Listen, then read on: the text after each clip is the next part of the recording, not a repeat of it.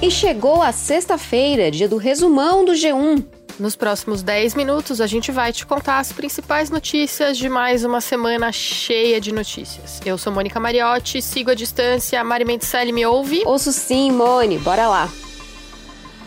E na semana em que o Brasil passou de 52 mil casos de Covid-19 e o número de mortos chegou a mais de 3.600, as atenções estavam voltadas para a saída do ministro Sérgio Moro do governo Bolsonaro. Enfim, eu né, sinto que eu tenho o dever de tentar proteger a instituição, a Polícia Federal. E por esses, todos esses motivos, ainda busquei uma solução alternativa é para tentar evitar aí uma crise política durante uma pandemia. Acho que o foco deveria ser o combate à pandemia, mas é, entendi que eu não podia aí deixar de lado esse meu compromisso com o Estado de Direito. Pois é, Mone, o Moro pediu demissão do Ministério da Justiça e da Segurança Pública nesta sexta-feira, depois que o presidente Bolsonaro trocou o diretor da Polícia Federal. O Maurício Valeixo foi escolhido pelo Moro para esse cargo e era braço direito dele.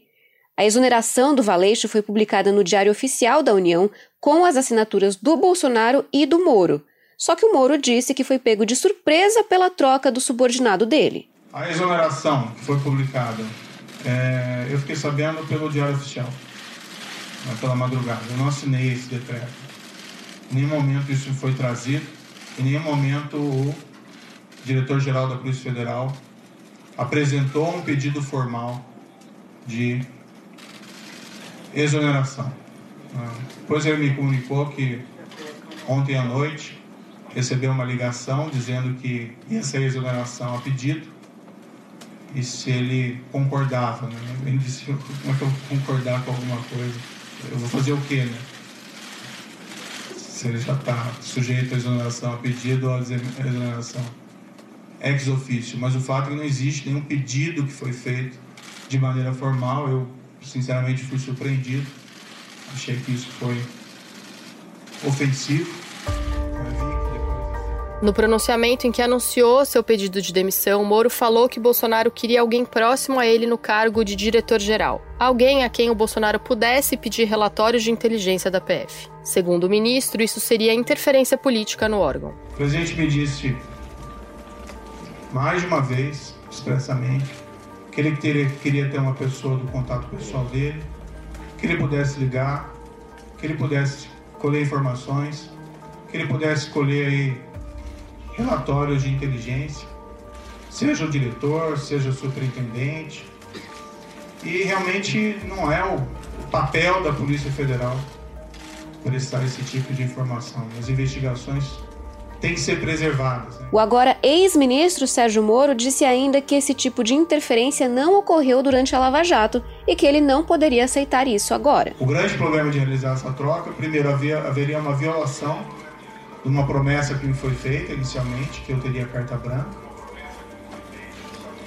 Em segundo lugar, não haveria uma causa para essa substituição.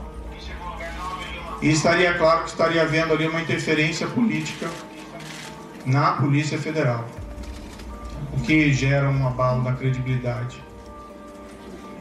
Não minha, mas minha também, mas também do governo, desse compromisso maior que nós temos que ter com a lei, com rule of law, e é ter impacto também, na minha opinião, na própria efetividade da Polícia Federal. Ia gerar uma desorganização. Não aconteceu durante a Lava Jato, a despeito de todos os problemas de corrupção dos governos anteriores. Sobre seu futuro, Moro não deu detalhes. Disse que vai empacotar suas coisas, providenciar a carta de demissão e descansar. E no fim da tarde dessa sexta-feira, Bolsonaro fez um pronunciamento cercado de ministros e afirmou que o Moro aceitaria trocar Valeixo depois de ser indicado a uma vaga no Supremo Tribunal Federal. O presidente afirmou que é ele, Bolsonaro, que indica para os cargos. Disse que autonomia não é soberania e negou que tenha pedido acesso a investigações da Polícia Federal. E mais, já que ele falou em algumas particularidades, mais de uma vez, o senhor Sérgio Moro disse para mim: você pode trocar o Valeixo, sim, mas em novembro, depois que o senhor me indicar para o Supremo Tribunal Federal. Me desculpe, mas não é por aí. reconheço as suas qualidades em chegando lá, se um dia chegar, pode fazer um bom trabalho, mas eu não troco. E outra coisa, é desmoralizante para um presidente ouvir isso, mais ainda externar. Ou não trocar, porque não foi trocado, sugerir a troca de dois superintendentes entre 27. Ainda não foi anunciado um substituto para o Moro, mas os cotados para o cargo são próximos a Bolsonaro. O presidente quer para esse cargo o diretor-geral da Agência Brasileira de Inteligência, Alexandre Ramagem. Ele foi coordenador da campanha de Bolsonaro em 2018. Outros nomes possíveis são o de Anderson Torres, secretário da Segurança Pública do Distrito Federal, e Jorge Oliveira, ministro-chefe da Secretaria-Geral da Presidência. A ver. Mari, o mercado não respondeu bem à saída do ministro. A bolsa chegou a cair quase 10% depois que Moro se demitiu. O dólar disparou, chegou a ser negociado a R$ 5,74, mas fechou o dia a R$ 5,65. Pois é, Moni, enquanto o dólar continua subindo, o petróleo atingiu um patamar negativo essa semana. Com a pandemia, teve queda do consumo e um aumento dos estoques do tipo de petróleo mais produzido nos Estados Unidos, conhecido pela sigla WTI. E com isso, os investidores começaram a negociar em valores negativos os contratos futuros do petróleo nos Estados Unidos. Para ter uma ideia, quem tinha um contrato do petróleo WTI com vencimento em maio, em vez de receber, preferiu oferecer 37 dólares para se livrar do produto. O contrato para maio do petróleo americano fechou com uma queda de 306%, algo inédito no mercado. Não está claro se essa queda vai refletir no preço da gasolina para os consumidores. Mari, na quinta-feira, o Brasil confirmou o maior número de mortes por causa do novo coronavírus em um dia. Foram 407. Ao apresentar os números, o novo ministro da Saúde, Nelson Teich, disse não saber se o aumento das mortes é resultado do esforço de checagem dos casos ou se é por uma tendência de aumento da gravidade da doença. A gente teve um, um aumento nos óbitos que foi acima do que vinha acontecendo anteriormente, 407. A gente não sabe se isso aí representa um esforço de fechar os diagnósticos ou se isso aí vai representar uma linha de tendência de aumento. O que a gente vai ter que fazer é ver os próximos dois dias o que vai acontecer. Com isso a gente vai ter uma, uma ideia, não uma, um fato do que do está acontecendo e vai tomar as ações necessárias. O número de mortes pela Covid-19 no Brasil está aumentando em um ritmo mais acelerado do que na Espanha, Mari. Isso é o que mostra um estudo do Observatório Covid-19 BR. Eles usam dados do Ministério da Saúde para medir a velocidade da doença no Brasil, comparando com a de outros países. Um dos jeitos que eles usam para medir o avanço da doença é quanto tempo demora para o número de mortes dobrar. Na terça-feira, o tempo de duplicação do número de mortos por Covid-19 era de 9 dias e 14 horas. Quanto mais baixo é esse intervalo, mais letal é a pandemia no país naquele momento. E no comecinho dessa semana, quando foi questionado sobre o número de mortes no país, o presidente Jair Bolsonaro respondeu: Ah, cara, quem fala de eu não sou coveiro, tá vendo?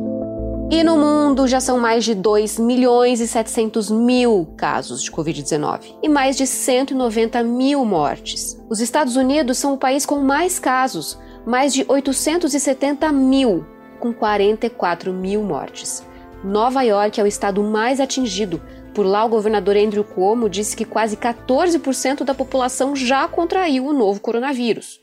Mari, mas tem uma notícia boa, notícia que veio da Itália. Pela primeira vez desde o início da pandemia, o número de curados em 24 horas foi maior que o número de novos casos registrados. A quantidade de novos casos também foi menor do que nas 24 horas anteriores, o que pode indicar uma queda na propagação do vírus. A Itália é o segundo país do mundo com mais mortes por coronavírus, atrás dos Estados Unidos, que a gente já falou aqui. Desde o dia 21 de fevereiro, o país soma mais de 25.500 mortes. Um respiro, né? E nessa semana, a ONU, a Organização das Nações Unidas, fez um alerta. A crise provocada pela pandemia de Covid-19 pode fazer a fome quase dobrar no mundo em 2020. A estimativa é que o número de pessoas em situação de fome passe de 135 milhões para 265 milhões. A situação é mais preocupante em países de baixa e média renda, e a previsão é que a África seja a região do mundo mais atingida pelo aumento da fome. Jesus Cristo, Jesus Cristo, Jesus Cristo, eu estou aqui. E depois de fazer uma live no dia do seu aniversário da repercussão positiva das fãs e dos fãs, o cantor Roberto Carlos confirmou que vai fazer mais uma apresentação no Dia das Mães, dia 10 de maio. Por meio de sua assessoria, Roberto Carlos disse que vai cantar a Lady Laura e outros grandes sucessos. Em sua primeira live, o rei Roberto Carlos fez uma produção mínima, cercado de cuidados. Ele estava acompanhado só do maestro Lages e de Tutuca Borba nos teclados.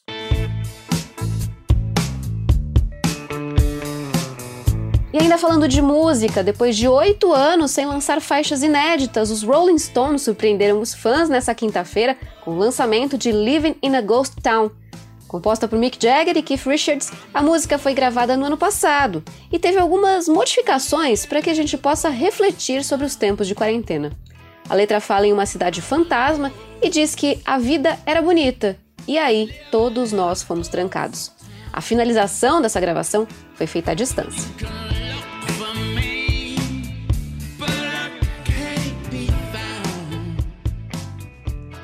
Mari, o que, que você estava fazendo no dia 17 de julho de 1994? Ai, Moni, era um domingo, né? Eu estava numa espécie de hotel fazenda com meu pai, minha mãe, uns amigos, todo mundo na frente da televisão.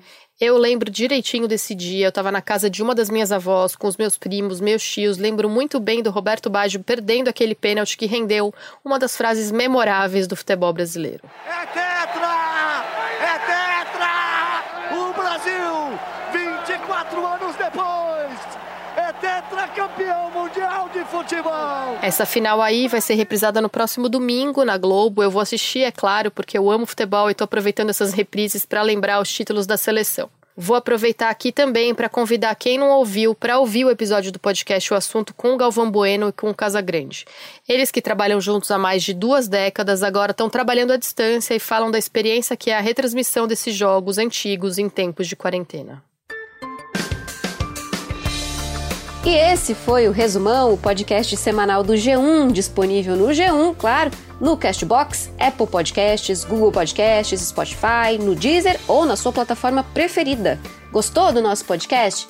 Então assina aí e também pode compartilhar com quem você quiser.